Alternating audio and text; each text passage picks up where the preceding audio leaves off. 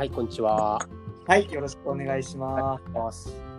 えっ、と、じゃあ、今日のお話をはい。さいただきます。が、い。えー中田さんとの対談になりますけども、はい。えーはい。はす。いですね、今までのはい、はい、とこれからの順そうですね。えっ、と、特に機械が進化してますので、その関係、最近どうなってるのかなというお話をさせていただければと思います。お願いします。えっ、と、獣医の仕事って、まあ、普通に考えると、病気になって、まあ、その体の中をどうなってるのかなと、どうなぜ病気になってるかなっていうのを調べてから、まあ、薬を使ったり、うん。ご飯をどんな風な食事をしたらいいですよっていうお話をしたりするのが基本的には診療ですよね。で、えっ、と、それで、まあ動物、犬猫もそうですし、牛も豚もそういうことで、あの、獣医の仕事を今までしていたんですけど、最近は、あの、非常にそこが変わりつつある。はい変わりつつある。うん。えっ、と、これから先変わっていく可能性があると言った方がいいのかな。そんなに変わってはないんだけど、今のところそこの現状なんですけど、うんと、特に人間の方が先かもしれないです。あの、機器、IoT 機器を使って、体の情報を集めて、その体の情報をベースに今のどんな状況になっているのかを分析して医療を行うということが起こり始めています。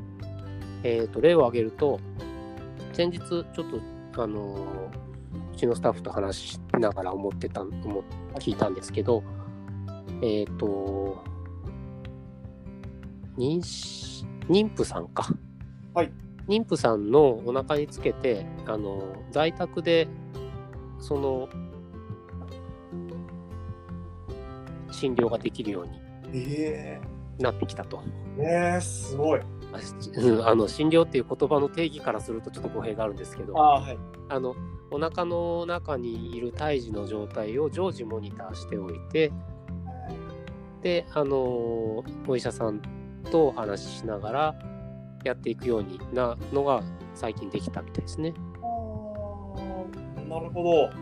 であとまあもうそこもそういうふうに IoT 機器が非常に進化してきてでえっとアメリカなんかはあのお医者さんに到達するまでが結構大変な世の中みたいであの一般市民が要するにお医者さんに見てもらう前に、えっと電話で診療依頼をしたり、えっと薬局にまず行けって指示をされたりそのお医者さんを紹介するためだけの業業種があるみたいはあ、なるほど。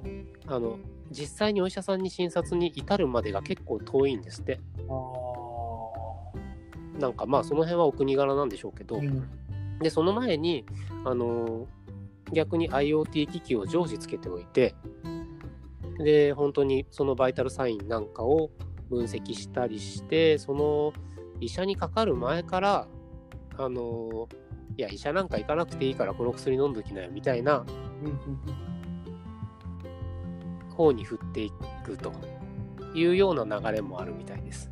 はいっていうのは今のあの人間の話ですけど、あのー牛や鳥あ農業もそう全部そうなんですけどあの IoT 機器を使って、えー、といろんなさまざまな情報を収集して分析することで今までの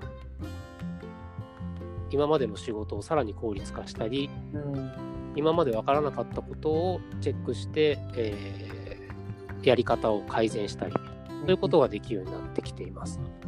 えー具体的に言うと、うーんと、万歩計をつけて、はい牛が何歩歩いてるかをほ調べることで、う。はい。で、えっ、と、発情してるかどうか。え、万歩計でわかるんですね。その。そうそうなんです。歩く歩さ歩数が増えるんですよ。発へ電だとなるほど。はい。へえ。それは実はですね、実はもう10年も前からあって、はい10年であの万歩計はですよ。うん。あのー万歩計が一番最初だったのかな。で、あの、それも結構、あのたくさん使われていたんだけども、最近は、えっ、と、牛の膣の中に温度計を入れることによって、分娩の兆候を見つけると。これは入れっぱなしみたいな。そうなんです。あえっ、とね、じこれで面白いのが、はい牛が産む前って子供が、当然子供が出てくることなんですけど、分娩っていうのは。えー産むまで膣に入れとくんです。で、はいうん分娩が始まると、そこからポロッとその温度計が取れることで、なるほど。急に温度が下がるので、それを検出してアラームを出すと。あー、なるほど。そうなんです。で、こういう機器があって、これなんか、牛のお産って何十トンも飼ってるのが、毎年1年に1回ぐらい、うんはいはいえーどの牛も1年に1回ぐらい産むんですけど、だから、例えば、12頭飼ってたら、毎日、あ毎月1回分娩がある感じですね。で120頭飼ってれば、毎月10回分娩があるわけです。で、この分娩っていうのはやっぱり生まれてくる瞬間を逃してしまうと、子牛が死んだりするので、うーん。だから、あの、繁殖農家さんは非常に気を使ってるわけなんですね。で夜分娩するときなんかはやっぱりずっと面倒見てなきゃいけないし、っていうこの大変なところが解消される IoT 機器なるほど。ですね。だこれを使って、やっぱり入れた農家さんは、まあそれなりにお金もかかりますけど、非常に便利だし、安心してお産してもらえるのでよかったねっていう方が多いですね。うんで、えっ、と、さらに、最近もう出て出始めてっていうか、結構普及が進みつつあるのが、加速度センサーを使ったものです。はい。牛の首輪とか、まあこれも万歩計と同じように、万歩計は歩数を数えてたんですけど、機器が進化した時に、牛がどのくらいの頻度でたくさん体を動かしたか。っていうのがわかるんですね。はいはい。で、これが、あのーだから万歩計よりも精度高く発情を見つけることができて、うーん。なるほど。でえっ、と、立ってるか座ってるかがわかるうんうん。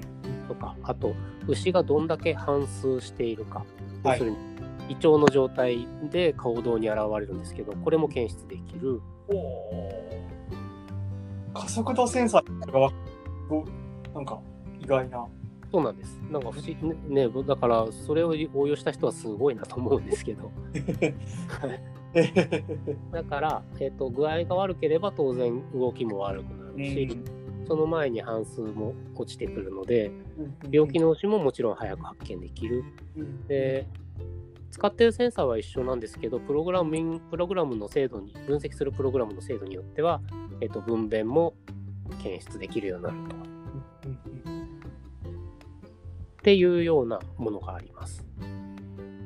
あとね、あとね、他にね、牛に飲み込ましておいて、温度計を。はい。牛に飲み込ましておいて、1日何回水飲んだかが分かるってやつがある。で、え、それはな何を飲み込ませるんですか？温度計ですね。ああ、それも温度計を飲み込ましといて、ああ、なるほど。水が入ってきたら冷たくなるから。そうそう、そうなんです。すごいこと考えますね。そうなんですよ。なんか、すごい夢が広がるというか、いろいろ、まあ、ね、あの、なんか、工夫ができるというか。そうですね。だから、この今ある機器を使って動物の体からどんな情報を得られるかで、それをじゃあ今まで知らなかったデータが目の前に見ることができるんです。だから、あの、本当に買い方の幅が変わりますよね。今までこうだと思ってたのが、実は1日何分反数するって教科書には入ってあったけど、なんかうちのは違うとかね。ああ、そうですよね。個体差とかあるんでしょうね、きっと。まあまあそうですね。あ、うちの餌だとこうなるんだ、教科書とは一緒にならないんだ、とかね。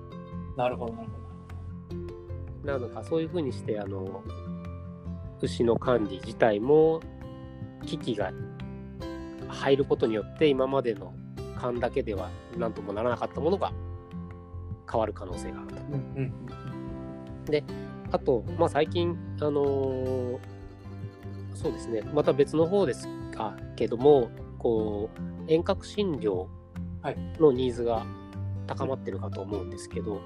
あの熱が出た人が病院に行くときにもうなかなかこれもまあ病病院も最近は受け付けてくれないと。であのテレビ電話の技術がこんだけ進んでるのであのまあちょっと法的な問題は置いといて遠隔地でも多少ある程度話したり、ぞ状状態を見たりっていうのがまあ近いうちでしょうねできるようになる。うん。可能性がありますと。で、えー、と話を戻すと今までそ今までというか本来は獣医さんや、まあ、お医者さんが実際に患者を目の前にしていろんな情報を集約したものを、えーいろんな情報を体で体感したり耳で聞いたり目で見たりして処方を決めてました。でかつ目で見えないものは血液検査機器なんかを使って体の中の情報を取り出すっていうことはしてたんですけど、えー、と普通に生活する中で体の外からの情報もいろいろと取り込めるようになってきて今後はそういうのを使った上で診療していくようになるんじゃないですかっていうお話でした。あなんか革命感ありますね。はいなんかすごい。うーん。そうです。まあ、ああとついてくるのは、まあ、法的にどうなるかですね。うんあの一部の医療のうち一部限定で認められることがあるみたいですけど、うん。うんうん、今今のところはやっぱり見てない人に薬出しちゃいけないっていう基本の法律はどの段階から変わっていくのかなというのはちょっとうん。まあまああの見てるとこですけどはいこんな感じで、はい。えー将来のもうちょっと近い将来変わってくるであろう重量についてちょっとお話しさせてもらいました。はい。ありがとう。はい。じゃあまたよろしくお願いします。何かあったら。ははいはいはい、失礼します。